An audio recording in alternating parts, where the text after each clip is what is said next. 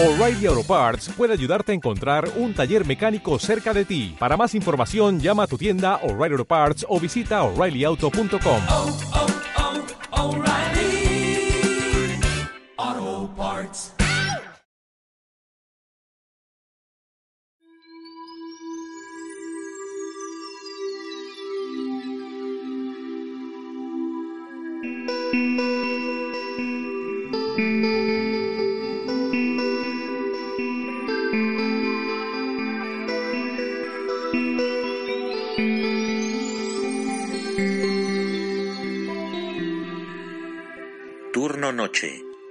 programa de Misterio, mitos, leyendas.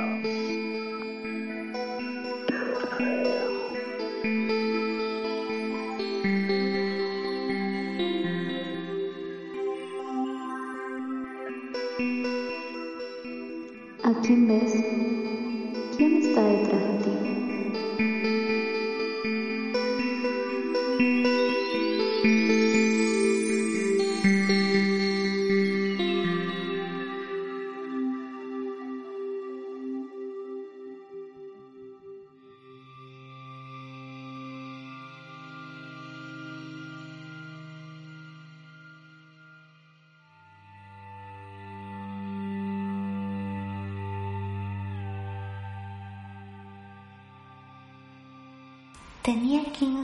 O 18 años cuando llegaron a mí. No sé por qué, solo sé que no me dejan dormir. Gritan y se arrastran hasta mi cama y me miran desde el agujero de sus ojos.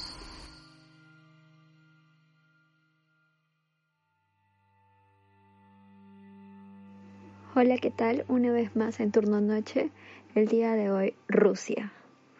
Soy Gaby. Hola, yo soy Mili y estoy contenta de estar en un episodio más con ustedes. Vamos a empezar por el ovni de varones.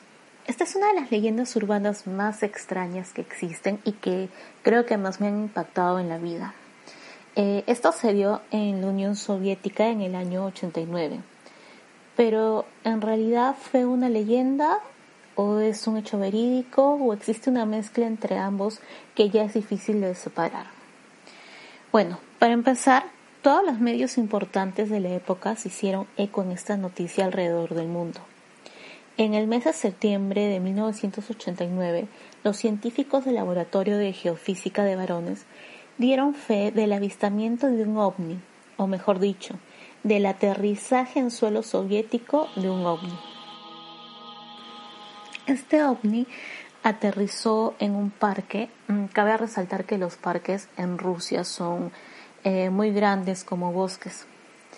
Eh, bueno, aterrizó en la ciudad de Varones delante de testigos, dejando eh, un- algunas huellas que después fueron estudiadas. El hecho fue que un objeto en forma de disco brillante, o como algunos testigos refieren, era mm, más bien como una bola de luz o de fuego, fue visto sobrevolando los alre- alrededores del parque.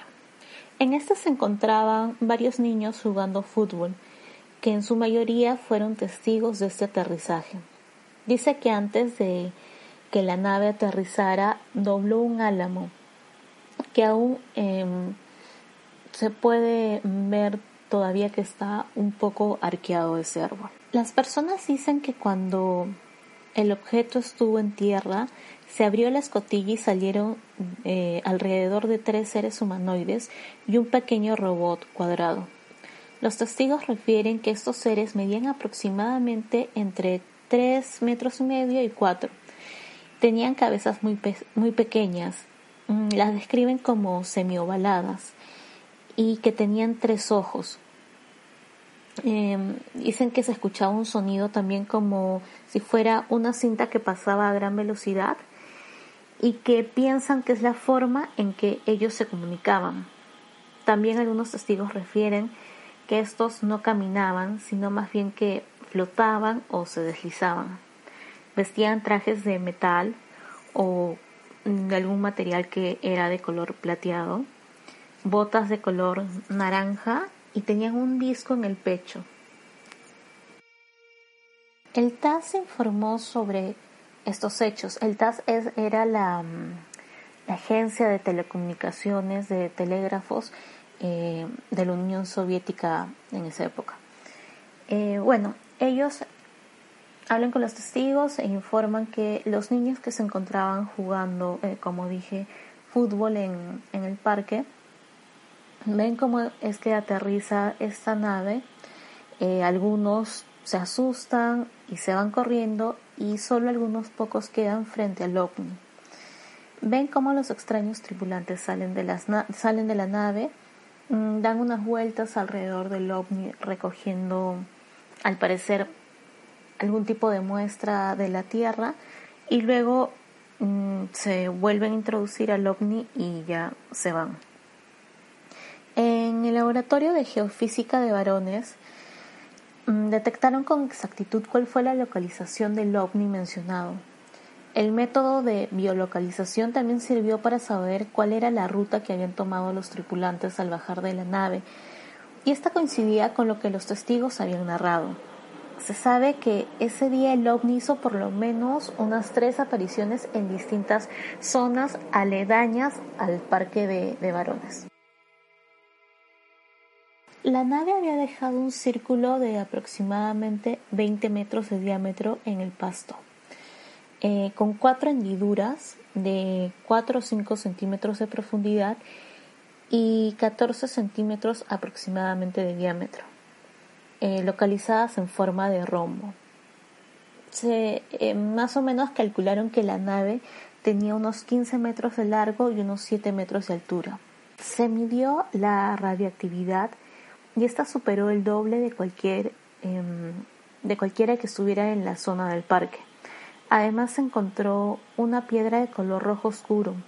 El primer análisis que le hicieron no arrojó similitud con ningún tipo de mineral que existiera en la Tierra, pero después se hicieron más estudios y dice que, que sí que había algunos eh, minerales que tenía la piedra que sí eran propios del planeta.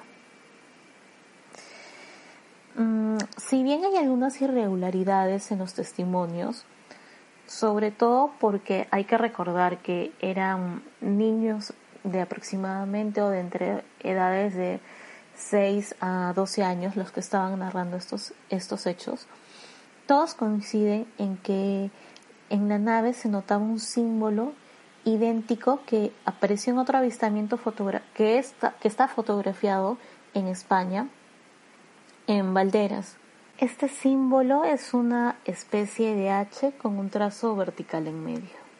Eh, ambos tenían este mismo símbolo.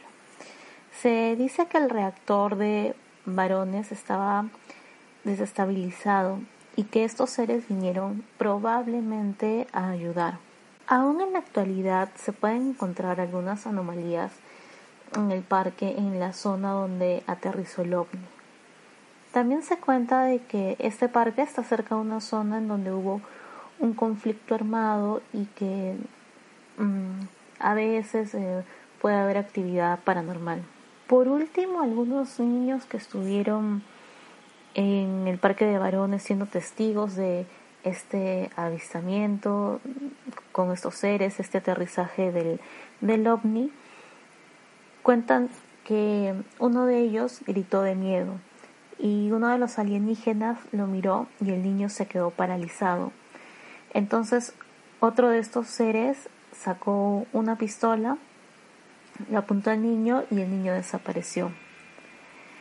Esto claro podría ser parte mm, de la leyenda urbana que envuelve em, esta historia, o como dicen de un teléfono malogrado o un mecanismo que tiene la mente para poder darle sentido a algunos hechos Em, que no se recuerdan o que son inexplicables.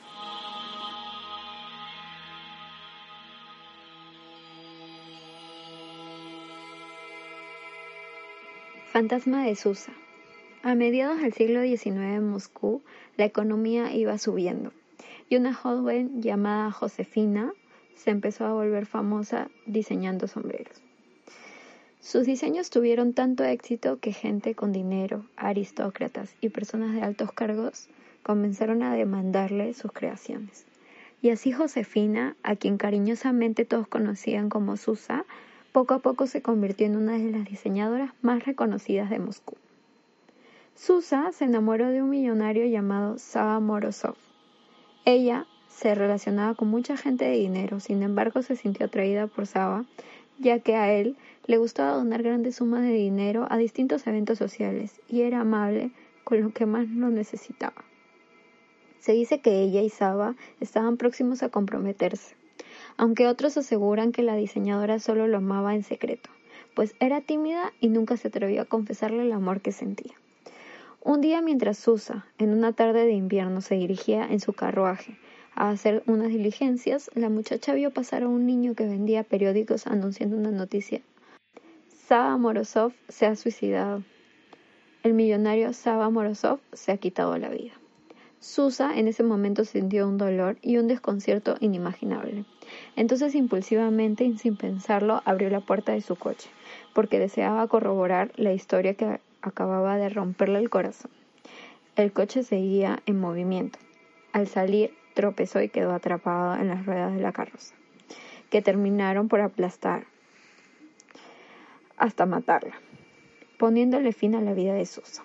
Luego se supo que la noticia de no había sido confirmada. Al día siguiente de la trágica muerte de Susa, el niño que dio la grave noticia fue hallado muerto en la nieve. Se dice que estrangulado con una media de mujer. Esta prenda era igual a las que solía vestir Susa. El caso fue investigado, pero nunca se halló la culpable. Así se dio inicio a una leyenda urbana en las frías calles de Moscú. Sin embargo, esto no queda aquí, ya que siguieron sucediendo hechos extraños pues los reporteros que habían publicado la noticia de Saba fueron hallados encontrados muertos y estrangulados, al igual que el niño. El fantasma de la diseñadora se había convertido en un alma en pena, pues al parecer buscaba venganza por su prematura muerte. En la actualidad se rumorea que algunas personas han visto un carruaje de aspecto fantasmal desplazándose por las calles de Moscú y el coche también se ve del que salta una muchacha vestida con ropa antigua y se escucha un fuerte grito al ser aplastado por las ruedas del vehículo. Se dice que la gente evita caminar por la calle en donde murió cuando el sol se opone, sobre todo si son periodistas ya que temen morir en manos del fantasma de Susa. Ahora pasaremos a una leyenda urbana con la cual conviven los ciudadanos rusos y que está rodeada de conspiraciones y misterios. Esta es la del metro línea 2 de Moscú.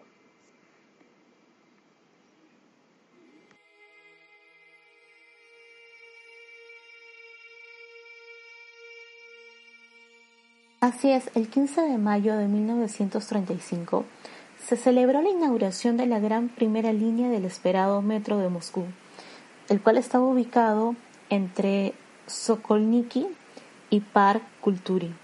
En los años que prosiguieron se fueron construyendo las estaciones, las cuales tienen una arquitectura digna de un palacio.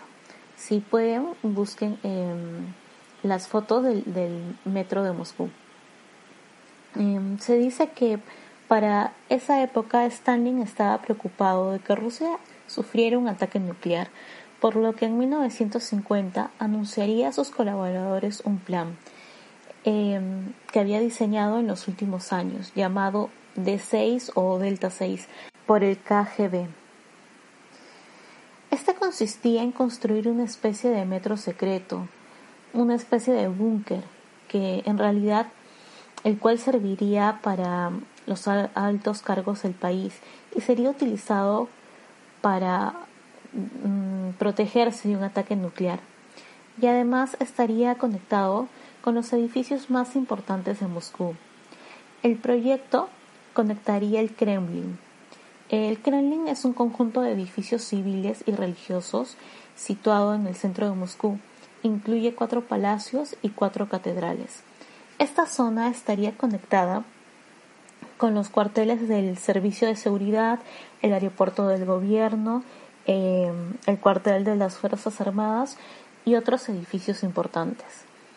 Este proyecto con el tiempo se llamó Metro 2, el cual, como mencioné, sería una especie de búnker en donde se refugiarían todos los altos cargos del momento. A la pequeña ciudad que se haría bajo tierra se le denominó Ramenki 43, la cual contaría con 2 kilómetros cuadrados, con grandes almacenes para proveer comida y poder sobrevivir por lo menos 30 años. Recuerden que se temía que se produjese mm, un ataque nuclear.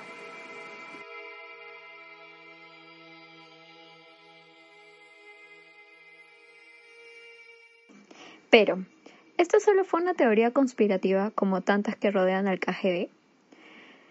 Durante años las teorías conspirativas mantuvieron esta historia como algo real pero claro, sin pruebas verídicas que fueran de gran importancia e impacto para creer a ciencia cierta que fuese verdad hasta la caída de la Unión Soviética en el 91.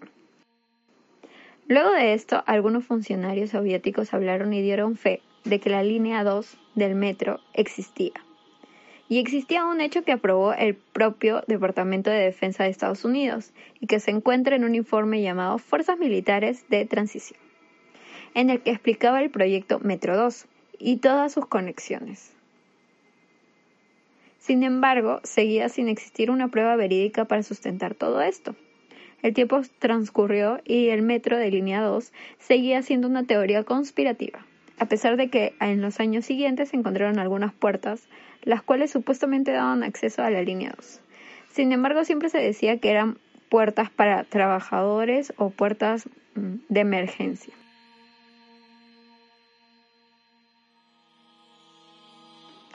Hasta que en el 2006 el Hotel Rosia, un importante hospedaje que está ubicado en Moscú, fue derribado, dejando ver algo que daría crédito a la teoría. Se encontraron diversos túneles que estarían conectados con el Kremlin. Este hotel había sido usado para las reuniones del Comité Central del Partido Comunista en donde se juntaban varios personajes políticos importantes de la época, los cuales hacían planes para el desarrollo de la Unión Soviética. Después del descubrimiento, los rusos abrieron al público dos lugares secretos. Uno de ellos, el búnker Ismailovo, el que sería el refugio construido especialmente por Stalin, y el búnker 42, que era más grande que el anterior, ya que en este se albergaría a todas las demás personalidades del país. En la actualidad pueden ser visitados y vistos, finalmente por todas las personas. Sin embargo, aún queda la duda si hay más cosas ocultas y si se terminó de realizar por completo la tan anhelada ciudad subterránea.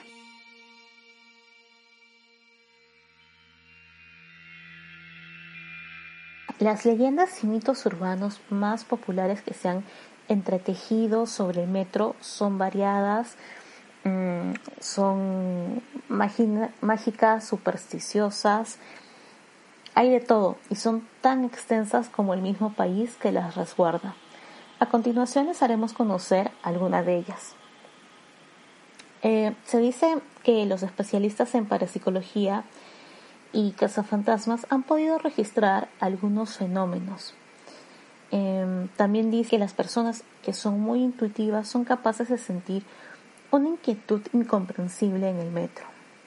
Algunas personas hablan de que existe una fuerza que proviene de las profundidades del metro, ya que mm, en la profundidad de la Tierra se concentran emociones negativas y éstas salen del subsuelo.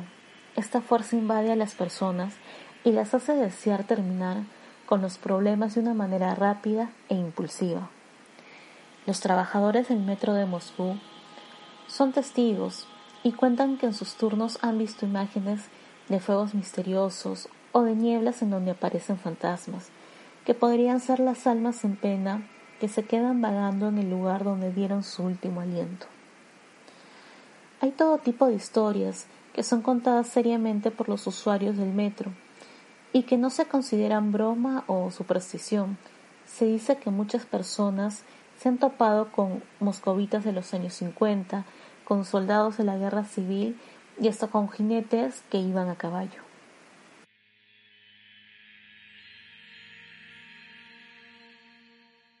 Desde ya les digo que los nombres en ruso complicadísimos. Bueno, una leyenda surge en medio de la construcción de la estación Borovitskaya en el 86. apareció algo que nadie se esperaba ni en sueños, como un cuento de hadas bajo tierra. Se hallaba una pequeña casa de ladrillos con techo rojo, la estructura y las ventanas se encontraban aún de pie.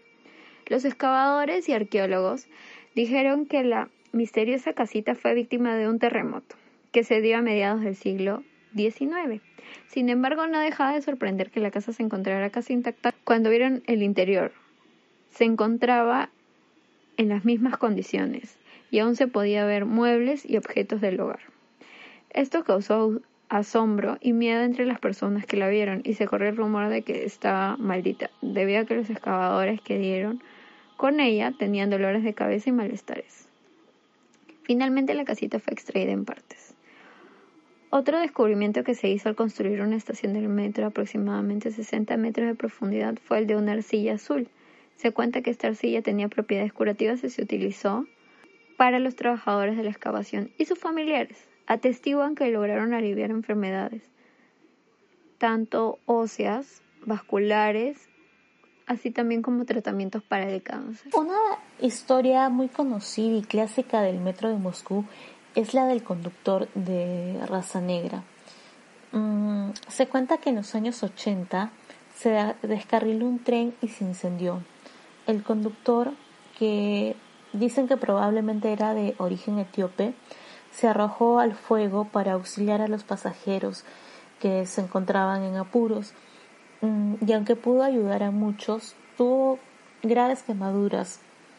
Lo, lo trasladaron al hospital, sin embargo, murió por la gravedad de las heridas. Los investigadores lo culparon del siniestro y desde entonces las personas dicen que muy tarde de noche eh, pueden visualizar el fantasma de un hombre oscuro vagando por los túneles y en diferentes estaciones. También se cuenta que existe un tren que tiene la ruta de la línea 5 y este se detiene en todas las estaciones manteniendo las luces apagadas y las puertas cerradas. Es un tren de aspecto siniestro y que data de décadas atrás. Se ve que siempre está vacío, sin embargo, algunas veces se puede ver a su conductor con el traje propio de la época mm, de los años 40 o 50. Se dice que este conductor es quien hace el recorrido para recoger algunas almas. Además se cuenta que en algunas ocasiones se ha detenido. Ha abierto silenciosamente sus puertas, invitando a pasajeros despistados a subir para llevarlos a destinos inexistentes.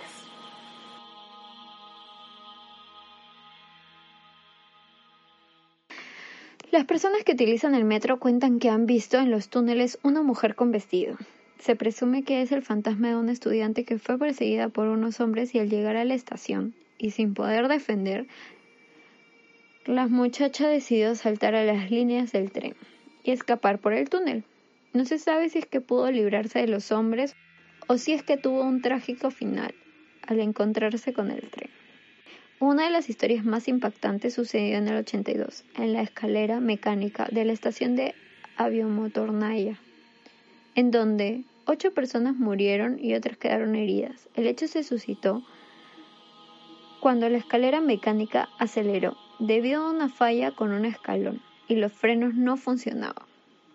Las personas que murieron fueron aplastadas por las personas que iban cayendo encima de ellos. Se decía que varias de estas personas fueron absorbidas por el mecanismo de la escalera,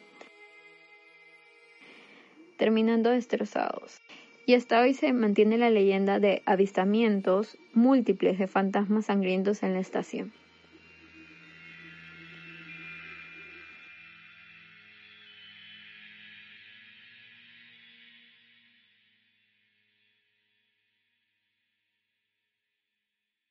De verdad que Rusia ha sido súper interesante.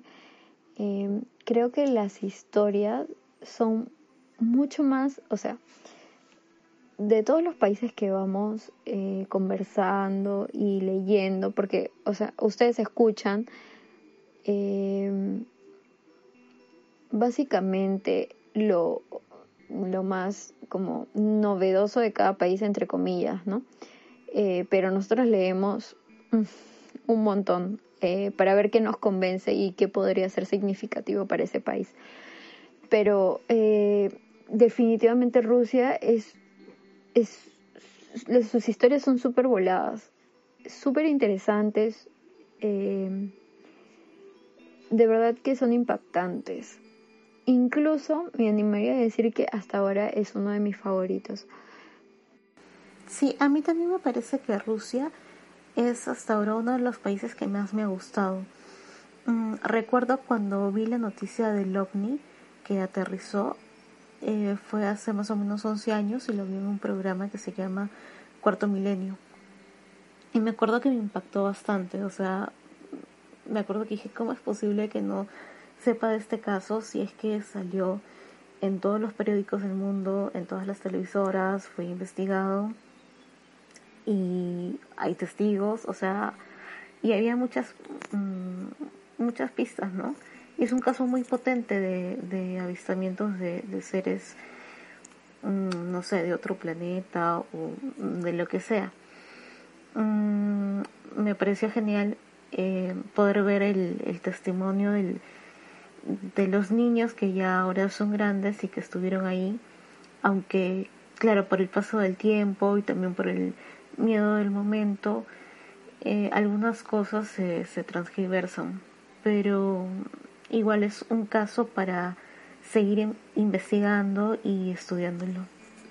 También de lo que me he percatado, eh, que, este, que justo estaba conversando con Milly, es que eh, en todos los países se da siempre, bueno, no se da, pero es algo que este, se repite mucho, y es que habla mucho sobre las parejas en general, o sea, de cómo, y sobre todo de cómo es que la mujer sufre por el hombre, y este, eh, y, o sea, se muere de amor, o, o prefiere morirse antes de estar sin él, y, y eso se mantiene en todas las culturas, ¿no?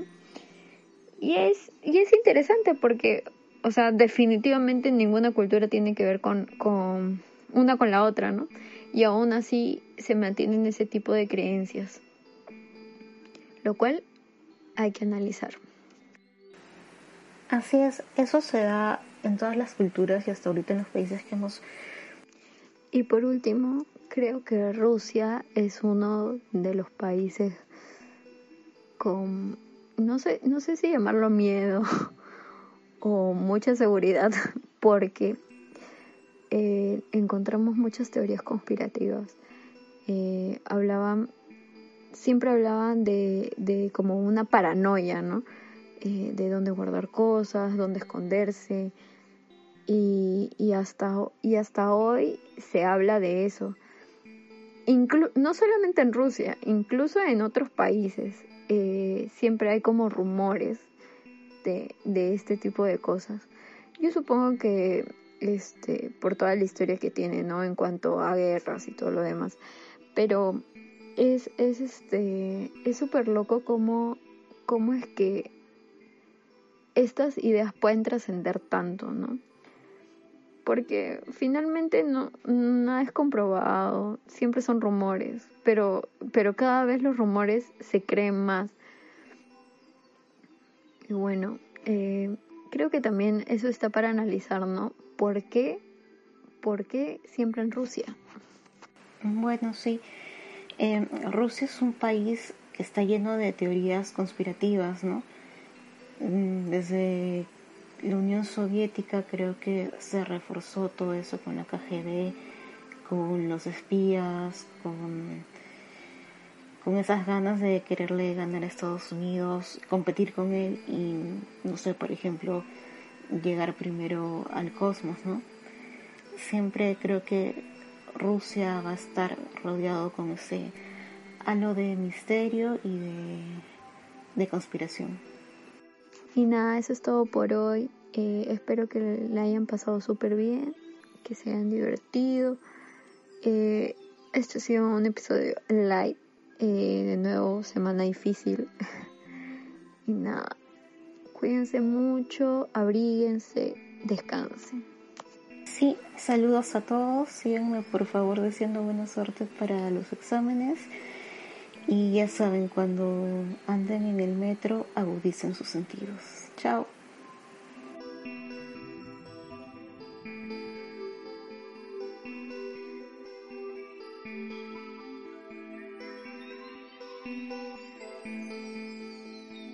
Síganos en nuestras redes. Nos encuentran en Facebook como Turno Noche, en Instagram como turnonoche.pe, en Twitter arroba turnonoche-pe y en nuestro correo como turnonoche.pe arroba gmail.com. Turno Noche, tu programa de misterios.